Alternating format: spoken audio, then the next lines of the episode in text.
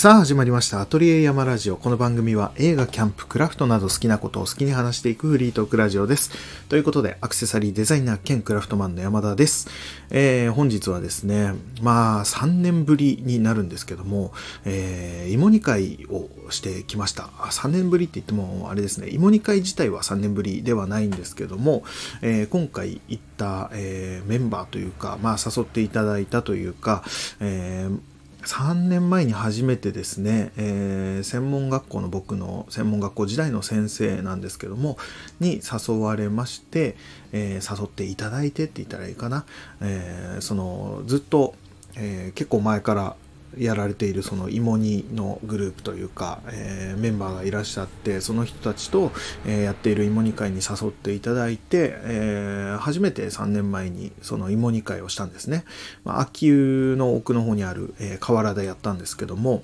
えそこでですねまあ通常のえー、豚汁というか、まあ、宮城風って言ったらいいんですかね、えー、味噌ベースの、えー、芋煮を食べったりいろんなものを焼いて食べたりとかっていう、え、回なんですけどもえー、それが3年前にありまして初めて参加させてもらったんですけどもそこからですね、まあ、コロナ禍というか、まあ、コロナが流行ってしまってというか2年間は開催しなかったんですね、まあ、自粛してたというかそういった形でただまあ、えー、少しこう時間も経ってですねえー、まあその流行り始めた頃よりは、えー、コロナの感染者数もそこまで増えてきていない。まあ今多少増えてはいるんですけども、まあ、今今年はやろうかっていう形でですね、またやるということだったので、また誘っていただいて、今日行ってきました。で、同じく、えー、秋湯の奥の方にある、えっ、ー、と、河原でですね、えー、前回同様、そういった、え、芋煮ですね、宮城県風の、え、豚汁スタイルというか、まあ、の芋煮を食べてきました。えー、すごく美味しかったですね。やっぱり河原というか、まあ、外で今日は天気も良かったし気温もそこそこあったので、えー、そんなに寒い思いをせずですねむしろちょっと暑いぐらいな感じでですね、えー、まあ、空気がこう冷たいっていうのはこの時期ではまあ冷たい風が来るんですけどもその中えー、芋煮を食べてですねあったかくなってなんなら芋煮を食べてちょっと暑くなるぐらいの感じの気温だったので日差しがあるうちはすごい暖かくてですね、えー、いい天気の中、えー、すごい景色もですねいいんですよ。河原でうーんなんだろうな、えーまあ、紅葉ですね。今の時期だと紅葉もだいぶ進んできていて、いい具合の綺麗な、えー、赤色、黄色、えー、と緑も混ざったような感じの、すごい鮮やかな感じの、えー、山の中、さらにこう、秋湯の方はですね、川の、なんていうんですかね、えー、脇はですね、えー、崖になっているというか、まあ岩がすごい綺麗なんですよね。まあ、そういう風な感じの、えー、ロケーションでそのちょっと風が冷たい中あったかい芋煮を食べるっていうもう最高の感じだったんですけどもえーとですね、まあ、そのメンバーというか、えー、まあ、専門学校時代の僕の先生なので、えー、年は結構上のえ、人たちになるんですけどもそういったグループの中で、え、なんとというか僕37歳に、え、今年なったんですけども、えー、一番若い、え、若いんですね。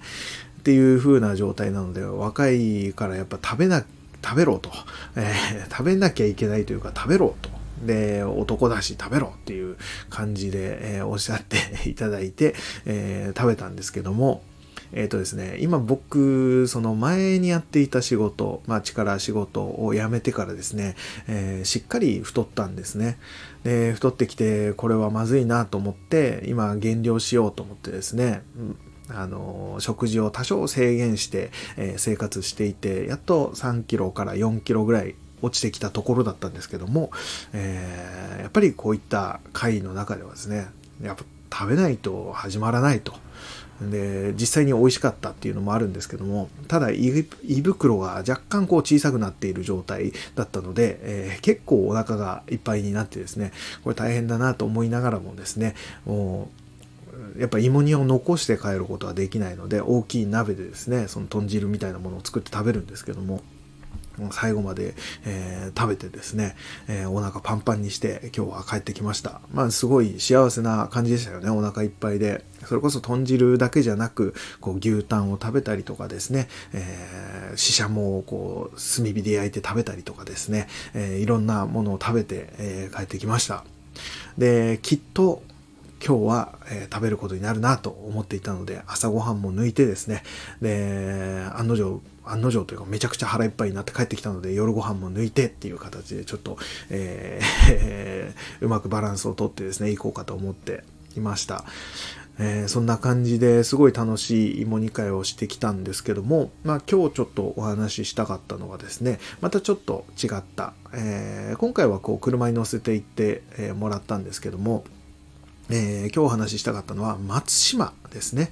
えー、松島にバイクでツーリングに行ってきたっていうお話をしようかなと思っていて、まあ、ちょっとここ最近バイクの話ばっかりに、えー、なってきてしまっているんですけども、えー、その松島に行ったのはですね何を目的に行ったかというと、まあ、ツーリングが目的ではあるんですけども、えー、ハンバーガーを食べたいっていうのがずっとありましてここでも前話したかなちょっと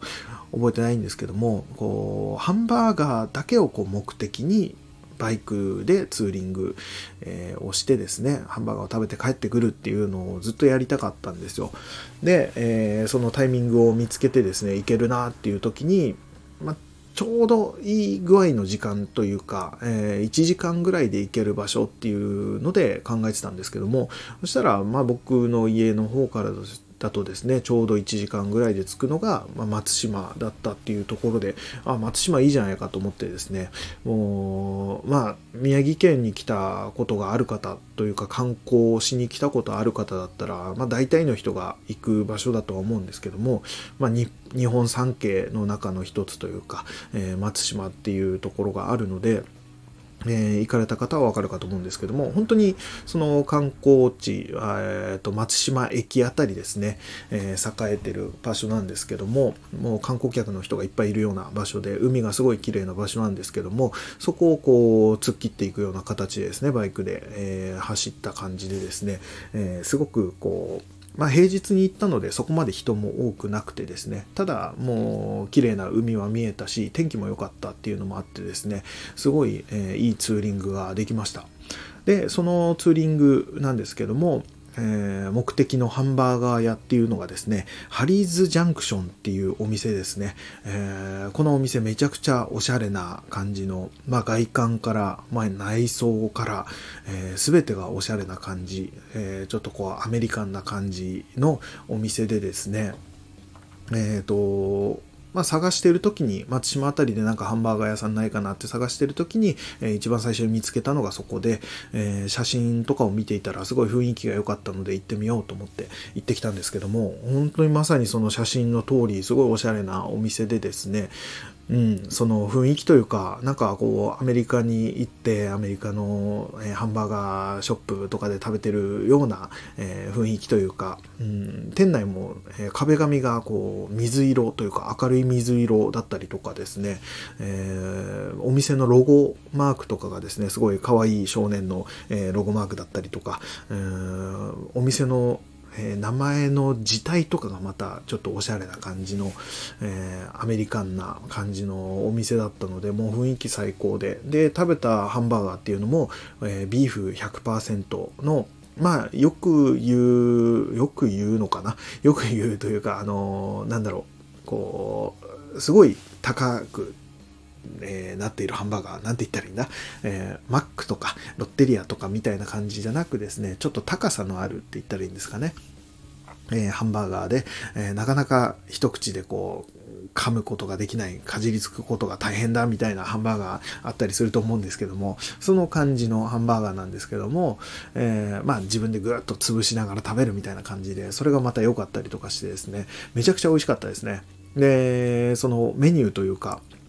えー、僕はですね、そのハリーズジャンクションさんの名前のついたハリーズバーガーっていうハンバーガーを食べたかったんですけども、えー、まあ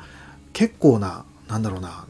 具がなんか、えー、オニオンリングとか入ってたりとか、ハンバーガーにこう間に入ってたりとか、なんかすごいこう、本当に高さのあるハンバーガーなんですけども、すごいボリューミーで、それこそ具材がいっぱい入ってるっていうところもあってですね、えー、まあまあなお値段だったんですよね。えー、ハンバーガー1個で1650円だったかなぐらいだったんですよ。でそれに、えー、ポテトとか、えー、飲み物とかをつけたりするとですね、えー、そこに多分400円とかそんぐらいプラスになってくるので、えまあ、2000円ちょっと超えてしまうぐらいの値段だったんですよ、えせっかくハリーズジャンクションさんに行ってですねハリーズバーガーを、えまあ食べるべきだろうなとは思ってはいたんですけども、まあ、僕もですね今、えー、食についていないというか、まあえー、シルバーアクセサリーとか作ってるんですけども、えー、安定した感じの生活をしていなかったりもするのであんまりこう、えー、お金をかけて食べることはちょっと難しいかなとまあひよってですね、え、チーズバーガーにしました。まあ、チーズバーガーも1200円ぐらいなので、そこそこではあるんですけども、まあ、なんかポテトと、えー、コーラですね、えー、つけて1650円だったかな、ぐらいで、えー、食べてきました。ただもうそのチーズバーガーっていうのとチーズバーガーポテトコーラですね。この組み合わせはもう、まあ、ベストだと思うんですよ。このハンバーガーっていうところで言うと。なのでまあこのスタンダードな感じでですねチーズバーガーを食べてきたんですけどももうチーズバーガーでも十分なぐらいこう満足できるボリュームと味と最高でしたね。うん久しぶりにこう牛100%のハンバーガー食べたなって感じもしてですね。しかも肉汁がすごかったですね。すっごい美味しかったです、まあ、そんな感じで。あとポテトもうまかったな。ポテトもなんかこう、スパイスがかかってるようなポテトでですね。それもすごい美味しかったです。なので、まあ、ぜひですね、その松島に観光来たりとか、えー、する方は、えー、ぜひっていう感じですし、えー、まあ、宮城に住んでる方でもですね、本当仙台駅とかからだいたい1時間ぐらいで着くんじゃないかなと思うぐらいの距離なので、うん、あの観光がてらとかたまにこう海見たいなみたいな時に、えー、寄って食べるっていうのもいいんじゃないかなと思います。すごく美味しかったです。あのただ後でですねあのインスタを僕フォローしましてえー、ハリーズジャンクションさんのインスタをフォローしたんですけども、えー、インスタの、まあ、投稿を見ていたらですねハリーズジャンクションさん結構キッチンカーとかで販売してることが多いらしくてそれのスケジュールとかが載っててですねそのスケジュールを見たらですね、えー、僕のこのアトリエですね、えー、アトリエの近くのえー、お店に結構来てるみたいで、なんなら、え、歩いて5分ぐらいのところで、え、キッチンカーで販売を月に1回とか2回とかやってるみたいでですね、えー、後から知りましたね。バイクで1時間かけてこう行って食べてきたんですけども、まあ、歩いて5分ぐらいのところでも食べられたっていう ちょっとああそうなんだって後から思いましたけどもまあただ今回はそのツーリングをしたハンバーガーを食べるっていう目的だったので、まあ、そこは良、えー、かったなとそのお店実際にその実店舗で食べられたっていうところも良かったので、えー、かったなと思いながらもまた食べたくなったら近くのそのキッチンカーで食べようかなと思います。うん、なんか、あれみたいですね。仙台とか、えー、仙台駅前とか、えー、でも結構販売してたりもするみたいなので、もし駅前とかすぐ来られる方とかですね、お昼の時間とか、なんか、えー、確か歌教員とか、えー、アエルの広場とかでもやってるって言ったかな。まあ、ちょっと詳しいところはそのインスタ見てもらえればいいと思うんですけども、いいかなと思うんですけども、え、結構食べられる機会が多いお店だと思うので、え、本当に美味しかったので、えー、ぜひ食べてみてください。お店もすごいおしゃれです。っていう感じでですね、まあ、まずそのハンバーガー屋さん行ってきたんですけども、それプラスでですね、まあ、ちょっと、えー、家を出る前にいろいろその松島あたりちょこちょこ調べてたんですけども、あ、そういえばっていう、えー、前からですね、お話に聞いていたというか、え、カフェがありまして、でそれがですね、えー、松島町にあるリンチっていうお店があります、えー、カフェバーですね、えー、リンチっていうお店があるんですけどもえーと、それこそあれですね今日芋煮会に誘ってくれた、えー、専門学校の先生に前にちょっとお話を聞いていたお店だったんですけどもこのリンチっていう名前がですねあの映画監督のデビッド・リンチえー、デビッド・リンチ、デイビッド・リンチかな、えー、っていう監督がいまして、まあ、有名なところで言うと、うんと、イレイザーヘッドとか、えー、えー、と、エレファントマンとか、あとドラマとかで言うとツインピークスとかですかね、えー、有名な作品あるかと思うんですけどもそういった、えー、作品を撮られた監督を、えー、すごく愛する店主さんがですね、え、そのイメージに合わせたというかそのえーと、どれかというとツインピークスに、えー、世界観はすごい、えー、合わせて作られたような感じらしいですね。ちょっと僕分かんなかったんですけどもそんな感じのお店の雰囲気だったりとか、えー、まあ、内装だったり、えー、そのメニューとかそういったものも、えー、合わせて作られているお店らしくて。で僕もそこ行ってみたいなと思いながらもなかなかこう行けてなかったんですけども今回松島の方に行くのでいいかなとは思ってたんですけどもたまたまですねえー、僕が行ったのが水曜日だったんですけども、水曜日が定休日だったんですよね。なので、まあ、ちょっとリンチさんには寄れないかと思いながらも、まあ、ハンバーガーは食べたかったので、えー、その日は行ったっていう感じなんですけども、えー、そのハンバーガー食べた後に、そのリンチさんの場所だけでも、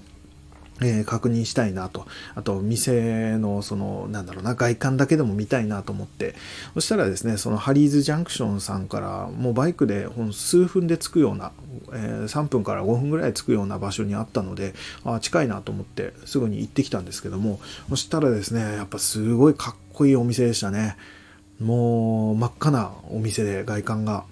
で、えっ、ー、と、ゴールドっぽい字、黄色というかゴールドっぽい字だったかな。で、リンチって書いてあってですね、それがまたゴシック体ですごいかっこよくて、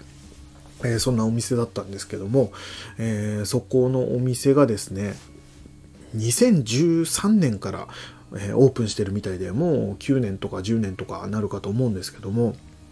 えー、そういった長い期間やられてるお店でそのデビッド・リンチの作品だったりとかその世界観っていうのは、えー、一番メインでやられてるかと思うんですけども他にもなんか映画の、えー、パンフレットとか映画グッズとかになんかこう囲まれたお店みたいな感じらしいんですよ。でちょっと行ったことないのでそのネットの記事だったりとか、まあ、YouTube で、えー、宮城のことを紹介するみたいな YouTube やられてる方とかがですね、そのお店に行ってこう、なんだろう、えー、紹介するみたいなものもあったりしたので、そういうので見たぐらいなので、僕もちょっと詳しいことはわかんないんですけども、そういったお店があるんだなっていうことですね。えー、それをちょっとえ、今回お話ししてみたかったなと思ってそれこそ映画好きの方だったらですねえー、デビッド・リンチ作品好きだっていう方いたら、ぜひ宮城に来た際は、えー、行ってみるといいかと思います。絶対に、えー、その世界観っていうのも、え味わえるし、あの、僕ちょっとですね、えデビッド・リンチ作品って3作品しか見たことがなくてですね、えー、それがですね、ストレートストーリーっていうやつと、えー、マルホランドドライブってやつと、えー、ロストハイウェイっていう、え、その3作品しか見たことなくてですね、ちょっとこう、浅いというか、あんまり知らないっていう状態なので、え、改めて行くときは、ちょっと他の作品も見てから行きたいなと思うんですけども、え好きな方だったら絶対にこう楽しめると思いますし、その、お店の方ですね、店主さんもめちゃくちゃ好きだということで、店主さんとお話しするのも絶対楽しいでしょうし、あと、その、僕は見てないんですけども、ツインピークスっていうそのドラマの世界観がすごい強めだっていうお話を聞いたんですね。なので、えー、ツインピークス見てる方とか、はめちゃくちゃこうワクワクするようなお店になってるんじゃないかなと思ってですねでなんか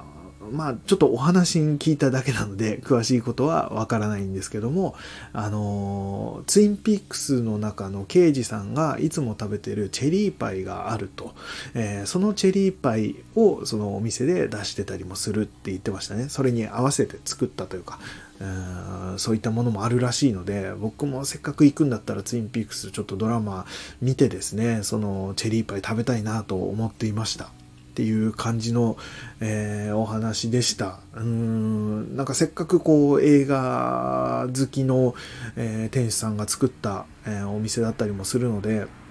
あの一回足を運んでみたいなと思っていて、で、この間は、その水曜日、え定休日だったので、中にはちょっと入れなかったんですけども、まあ、また改めてこう、ツーリングだったりとか、えー、そっちに行く、え、目的ができたなっていうところで良かったなと思いながらですね、その、デイビッド・リンチ作品にも、えー、さらに触れていけるようなきっかけができたので良かったなと思ってですね、まあ、ぜひ、えー、映画好きの方、えー、デビッド・リンチ作品好きな方いらっしゃいましたら、え宮城の、え松島にあるリンチっていうお店、えー、行ってみるといいかと思います。なんかカフェ営業プラス、えー、夜はバー営業もしているようなので、えー、お酒も飲めるし、えお茶もできるしっていうようなお店になっております。